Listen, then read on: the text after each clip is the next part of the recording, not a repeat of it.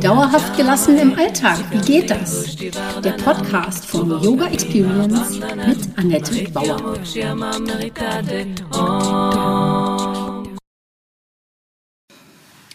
Hallöchen, schön, dass du da bist. Ich begrüße dich zu meiner 17. Podcast-Folge. Es geht um Übergänge, die Ayurveda-Tipps sind jetzt dran in dieser dreiteiligen Folge Ayurveda-Tipps für den Herbst. Ja, schön, dass du da bist. Mein Name ist Annette Bauer. Ich bin Yogalehrerin, Therapeutin und auch Yoga-Coachin. Meine Vision ist es, Yoga von der Matte in den Alltag zu holen. Mit meinen Yoga-Hacks kommst du locker durch die Woche. Und wenn du wirklich dranbleiben möchtest, komm in meine Facebook-Gruppe Annettes Yoga Lifestyle Hacks und hol dir Tipps und Tricks ab, wie du dauerhaft gelassen bleiben kannst. Jede Woche stelle ich da eine Übung vor, so einen kleinen Film und freue mich, wenn sie dir im Alltag hilft. Und mein Podcast heißt auch so, Yoga für dauerhafte Gelassenheit im Alltag. Du siehst, alles dreht sich bei mir um meine Vision, die Welt entspannter zu machen und dich auch. Ja, wir sind jetzt in der dritten Folge dieser dreiteiligen Serie angekommen zum Thema Übergänge. Und wir hatten allgemein geguckt, was der Herbst ist, dass es im Ayurveda äh, sechs verschiedene Jahreszeiten gibt und wir jetzt im Herbst sind. Und der Winter beginnt schon am 22. Oktober, also der Frühwinter im Ayurveda. Das heißt, das ist also auch wieder der nächste Übergang, gar nicht so, äh, gar nicht so weit weg. Ähm, in der zweiten Folge habe ich äh, ein paar Yoga-Übungen, Bewegungen, solche Sachen vorgestellt, Atmung und Meditation. Und heute geht es tatsächlich jetzt um Ayurveda. Und zwar im Alltag und für dauerhafte Gelassenheit. Wir schauen mal drauf. Es geht um Ayurveda. Dann erzähle ich dir was über meine Finger. Oho. Ähm, dann, was es so für Routinen gibt. Und natürlich, wenn es um Ayurveda geht, dann geht es auch immer doch mal um Detox. Detox, Detox, Entgiften, Entschlacken, sowas aus dem Bereich.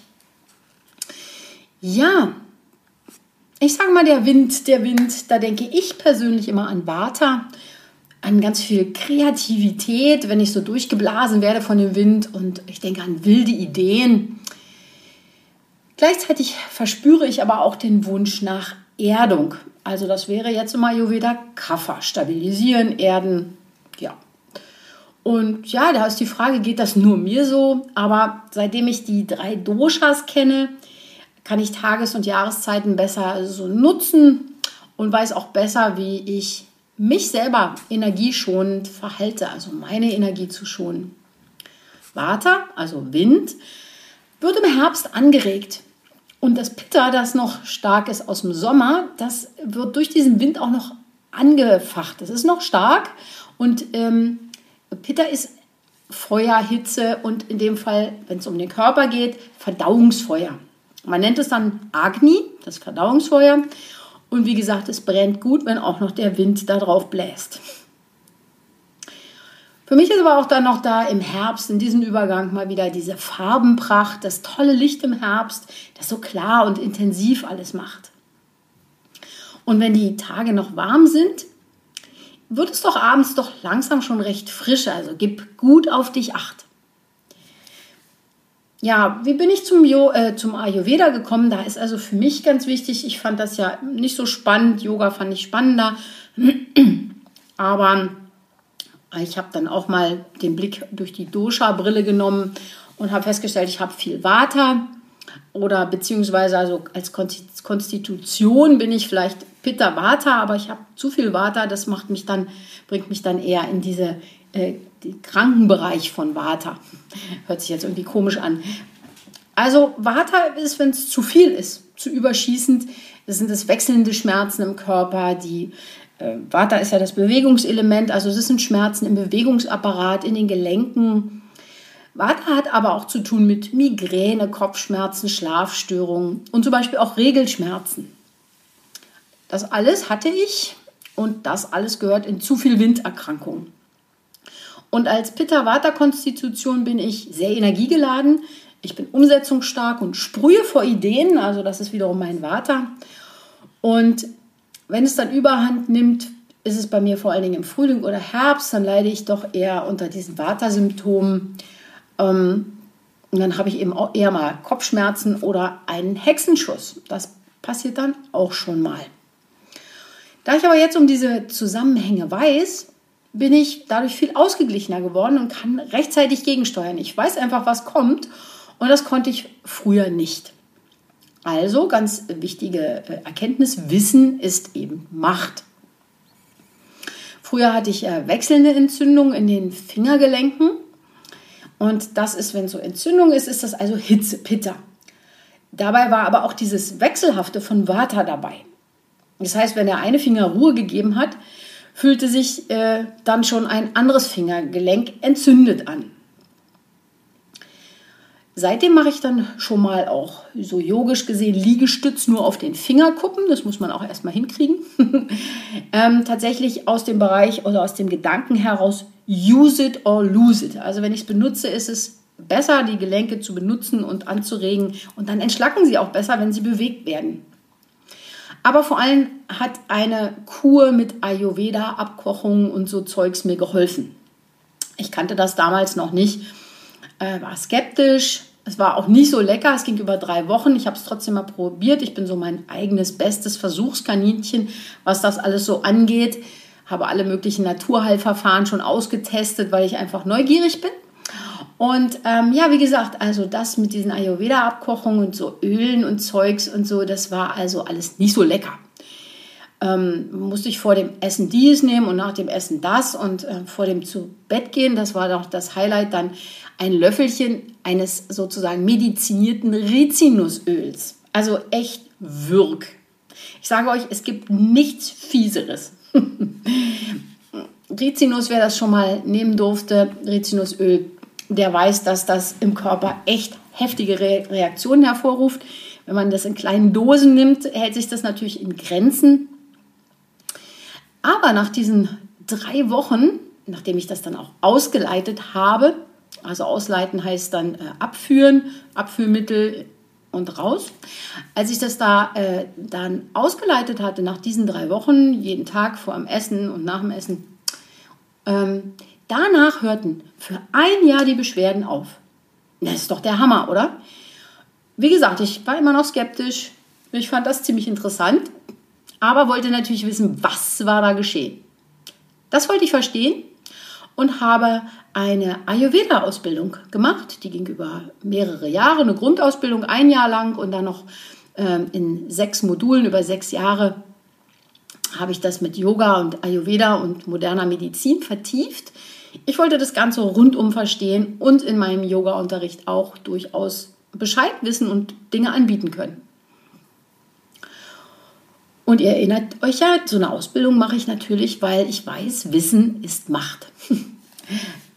genau, und jetzt kann ich dich natürlich darauf reinlassen, wie das Ganze wirkt.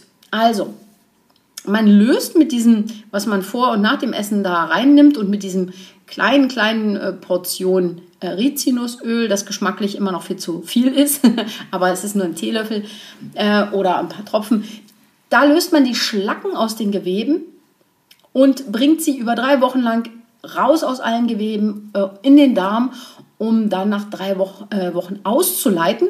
Vielleicht gibt es da auch kürzere oder längere Abstände. Bei mir war das so. Und dieses Ausleiten, das war dann so, dass ich mehr von diesem wunderbaren Rizinusöl zu mir nehmen durfte, um einen Durchfall zu produzieren. Schon klar, keine so wirklich überragende Erfahrung, ganz und gar nicht. Aber wie gesagt, äh, das Ergebnis war die Anstrengung wert. Ganz ehrlich, das war toll. Denn die Ärzte haben mir dann schon gesagt, ja, da kann man jetzt hier nur mit dem Rheumamittel arbeiten oder irgendwie sowas. Und das will ich alles nicht. Ich glaube, da gibt es im Ayurveda gerade für Gelenkserkrankungen immer noch ganz spannende andere Ansätze. Und diese Idee mit den Geweben, dass man da was rausholt, was eben übersäuert oder verschlackt oder wie immer man das nennen möchte, das ist wirklich, ähm, das ist wirklich nochmal ein ganz anderer Ansatz. Also, ja, und irgendwann kam dann doch die Entzündung auch mal wieder. Das habe ich so ziemlich schnell dann gemerkt. So nach einem Jahr ging das wieder los. Und dann habe ich diese Kur wiederholt. Denn ich war überzeugt, wie super die ist. Und Dann hat es auch länger angehalten. Jetzt mache ich so alle drei Jahre vielleicht sowas oder alle fünf Jahre. Also wirklich nicht mehr so oft. Es kommt zwar wieder. Das liegt dann sicherlich auch in meinem Lebenswandel, dass ich dann doch nicht so ganz streng äh, danach lebe. Aber ich habe dann zwischendurch auch schon mal eine Kalari Ayurveda Therapie gemacht. Verlinke ich gerne in den Show Notes unten. Das war sehr schön. Also ähm, auf der anderen Seite, ähm, also es ist sowas ein bisschen etwas anderes als eine Pancha-Karma-Kur, geht aber genau in diese Richtung. Mm, es hat aber absolut, absolut nichts mit Wellness zu tun, was man jetzt so sich vorstellt in so einem schönen Hotel äh, und irgendwie entspannt abhängen.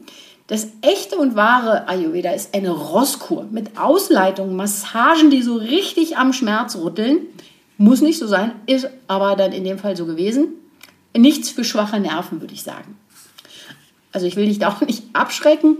Das heißt, das kann auch alles ein bisschen ähm, netter äh, sicherlich zur Sache gehen. Aber ich wollte, dass da richtig an meine Grundsachen rangegangen wird und da wurde auch richtig kräftig dann mal massiert. Aber seitdem geht es mir besser. Ich bin meine Migräne ähm, äh, losgeworden. Erst wurde sie deutlich weniger und dann, naja, seitdem ich nicht mehr in meinem alten Job arbeite, ist sie ganz weg. Die Migräne ist so gut wie weg. Also einmal im Monat habe ich nochmal so einen Anklang von, könnte das ein Kopfschmerz sein, aber die Migräne ist weg. Ist das nicht irre, oder? Ich finde das toll. Ja, seitdem schaue ich sehr gerne durch die Ayurveda-Brille auf meinen Tagesablauf ähm, auch was ich zu mir nehme, was ich nicht mehr machen möchte und wie ich gut für mich sorge. Das, das gibt mir alle diese Infos, kriege ich durch den Ayurveda. Man kann das Ganze ausweiten auf Tageszeiten, Lebensalter, auf andere Menschen und auch Situationen. Also es dient mir auch als Hilfsmittel, um andere Menschen besser zu verstehen. Ein Beispiel gefällig, nehmen wir doch mal einfach so einen Pitta-Menschen. Der hat natürlich zur Pitta-Zeit zwischen 10 und 14 Uhr echt Hunger. Alle Menschen haben da ein besseres Verdauungsfeuer oder vielleicht auch mehr Appetit, aber ein Pitta-Mensch, der sich unterzuckert fühlt, wird schon mal ebenso zu so einem kleinen Godzilla. Wenn man das weiß, kann man immer einen Keks in der Tasche haben und ihm diesen wild gewordenen Pitta dann einfach hinwerfen. Und er wird sofort wieder handzahm. Das Doofe ist, ich wusste das früher bei mir selbst nicht. Wer mich um 12 Uhr bei der Arbeit zum Beispiel angesprochen hat, um mich um irgendwas gebeten hat, der hat sicherlich eher eine unterzuckerte und patzige Antwort von mir erhalten. Und wenn ich das jetzt aber über mich weiß, über andere Menschen, kann ich damit anders umgehen. Gut, was lernen wir also daraus? Kenne deine Schwachstellen, unterstütze dich und sorge für dich. Du musst nicht gleich eine Panchakarma-Kur machen. Ähm, du kannst anfangen mit ein paar kleinen Sachen jetzt für den Herbst. Zum Beispiel eine Morgen Morgenroutine. Dann kannst du heißes Wasser trinken über den Tag verteilt. Also das kocht man sich dann früh ab und nimmt man in der Thermoskanne mit. Wasser abkochen, das macht man so fünf bis zehn Minuten auf dem Herd. Dann kriegt das so eine andere Konsistenz, äh, auch einen anderen Geschmack. Kannst du ja gerne mal testen ob dir das auch auffällt. Und wie gesagt, man trinkt in kleinen Schlucken über den Tag verteilt immer mal ein bisschen heißes Wasser. Dann warm und flüssig essen, mindestens aber am Abend, am besten eine Suppe essen. Und dann gibt es noch im Angebot eine Abendroutine. Gut, fangen wir an. Morgenroutine, was kann das sein? Wenn es um Ayurveda geht, dann geht es nach dem Zähneputzen los mit Zungeschaben. Dazu nimmt man einen Zungenschaber aus Edelstahl. Ähm, du kannst aber auch einfach erstmal mit, mit einem normalen Esslöffel anfangen, um es auszuprobieren, wie das so für dich ist. Nase spülen, da gibt es so ein Nasenkännchen, das heißt Neti. Ähm, das äh, füllt man mit Salzwasser, also nicht reines Wasser, sondern so ein leicht gesalzen. Ähm, das Salz gibt es dann auch in der Apotheke. Oder wenn Nase spülen ähm, äh, wenn du was anderes machen möchtest, gibt es auch Nasiam.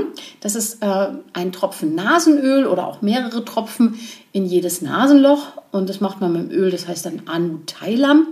Verlinke ich auch nochmal in den Show Notes unten. Und dann kann man Öl ziehen, so für den Mund, für den Verdauungstrakt. Dazu nimmt man so einen Teelöffel oder mehr Öl in den Mund, ähm, so Sesamöl zum Beispiel, und bewegt das fünf bis zehn Minuten im Mund hin und her, so kauen, schlürfen. Und das Öl durch die Zahnzwischenräume ziehen. Genau. Also das sind so Sachen, die man machen kann. Du kannst natürlich mal alles ausprobieren. Ähm, nimm dir am besten aber erstmal eins vor, dass du das gut integrieren kannst, dass es für dich wie Zähneputzen ist, dass du das gar nicht merkst, dass du das einfach immer mitmachst. Also Zunge schaben, äh, da denke ich gar nicht mehr drüber nach. Das ist so, ja. Und äh, Nasiam, ich nehme das Nasenöl, das ist ein bisschen auch wieder speziell, ein bisschen scharf in der Nase. Das muss man auch abkönnen, aber super. Danach ist alles frei und ich bin seit einem Jahr nicht mehr erkältet. Also völlig irre. Ja, alles das wird dich gerade in der Übergangszeit vor Infektionen schützen. Es wird auch Schlacken aus dem Kopfbereich ausscheiden, ähm, bevor sie weiter in dem Verdauungstrakt weiter nach unten gelangen. Was kannst du noch machen? An der Morgenroutine gibt es natürlich noch den Körper, also Duschen wird da auch, äh, ist da auch unbedingt bei. Vorher kannst du dich aber trocken bürsten. Kennt man hier auch von Pfarrer Kneip. Also ist das vielleicht auch noch ein bisschen weniger abwegig als jetzt so ein Öl ziehen oder Nasiam, wobei das gibt es ja hier auch. Und dieses Bürsten, ähm, so immer zur Körpermitte hin, also von den Beinen, von den Füßen nach oben die Beine, von den Händen weg zum Körper. Den Körper kreisende Bewegungen kann man so machen. Das regt richtig den Stoffwechsel an und das macht auch noch eine wirklich schöne, zarte Haut. Ja, dann gibt es die Abendroutine. Also da ist wichtig, dass man spätestens gegen 18 Uhr isst, dann am besten warm und flüssig, frisch gekocht also am besten ist da eine Gemüsesuppe, gerade im Herbst, dass das irgendwie nicht zu viel andere Stoffe enthält. Dazu komme ich gleich noch. Und dann ist die eigentliche Abendroutine ist vor dem Zubettgehen. Also wie so eine kleine Wellnesskur zu Hause. Man kann den ganzen Körper einölen oder auch nur die Füße. Massiert die dann schön. Äh, kann man zum Beispiel Mandelöl nehmen, das ist neutral oder irgend auch ein anderes gut duftendes Öl.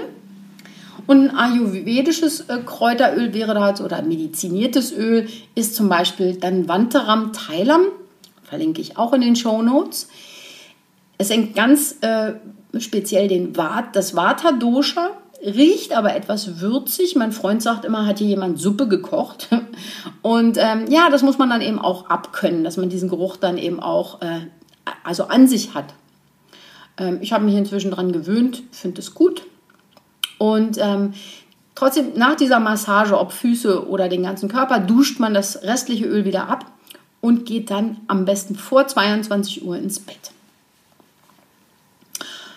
Ja, am besten immer das zur gleichen Zeit. Das schult den Geist dann auch wirklich runterzufahren. Der weiß dann schon, ah, jetzt kommt die Fußmassage, ah, jetzt wird nochmal geduscht. Ja, dann gehe ich jetzt ganz ins Bett und wunderbar. So. Genau.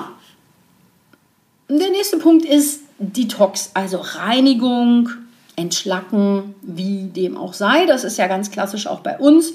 Fastenzeit im Frühjahr oder Herbst. Und äh, das ist, geht da immer auch um innere und äußere Reinigung, also körperlich, aber auch geistig. Und das sind alles so Maßnahmen, die die Entschlackung unterstützen. Also es muss nicht immer die volle Fastenkur sein. Es gibt auch Maßnahmen, äh, sozusagen gestaffelt davor. Und da ist natürlich wieder dieses heiße Wasser trinken über den Tag verteilt, ist schon das erste und einfachste Detox-Mittel, das du anwenden kannst. Das unterstützt bereits die, bereits die ähm, Entgiftung und jetzt in der Übergangszeit oder im Winter kann man auch mal ein bisschen Ingwerwurzel reinmachen, so frischen Ingwer.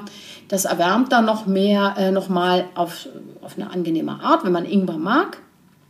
Aber auch zu viel Ingwer ähm, muss man vorsichtig sein. Mir zum Beispiel macht das dann zu viel Hitze, das bekomme ich Migräne und das ist klar zu viel Pitter für mich. Also, dass du da guckst, dass das, wenn du zu viel davon nimmst, was sich verändert und ob das für dich gut ist.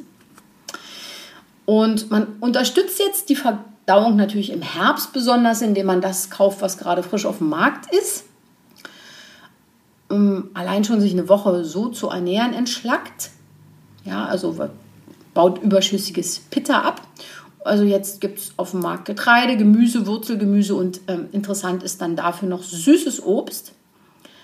Sowas wie Fleisch, Essig, gereifter Käse, Kefir, Joghurt, Alkohol und Kaffee oder auch saures Obst lassen Bitter zu sehr hochschießen. Und das wollen wir jetzt nicht mehr. Ähm, das wollen wir eh nicht. Zu viel Pitta ist auch nicht äh, gut für den Körper. Das schürt Entzündungen, wie gesagt. Also das ist jetzt nicht so schlau. Und vielleicht kannst du in, nächster Zeit eben auf Fleisch, Essig, gereiften Käse, also alten Käse, Kefir, Joghurt, Alkohol, Kaffee und saures Obst auch mal verzichten oder es zumindest reduzieren. Hm, wenn du dann äh, noch einen Schritt weiter gehen willst, also hier ganz klar warme basische Gemüsesuppen, mach das mal eine Woche lang und gucke, ob das dann gut, gut geht. Die bringen das Verdauungsfeuer auch wieder ins Lot, so basische Suppen eben. Und die helfen auch gleichzeitig zu entgiften. Kann man auch einfach mal über drei Tage am Wochenende machen. Suppenfasten und viel Tee. Und wenn es tagsüber noch warm ist, nimm trotzdem für abends einen Schal, Pullover mit, damit du dich nicht verkühlst. Also, dass du auch nochmal äußerlich darauf achtest, dass du gut für dich sorgst. Und als letzten Punkt habe ich noch Stress vermeiden. Stress bringt natürlich auch Pitter hoch. Und ja, was hilft dir da? Eine gute Planung, die du für dich zusammenstellst, wie du in den nächsten Wochen damit umgehen möchtest und dass du dich auch daran hältst, dann an deinen Plan. Das ist so für Vata-Leute und jetzt in so einer Vata-Zeit auch nicht so leicht. Ähm, das gilt vor allen Dingen eben für diese Vata-Menschen, aber auch für alle anderen. Achte auf regelmäßige Zeiten, also regelmäßig essen, immer zur gleichen Zeit ins Bett gehen.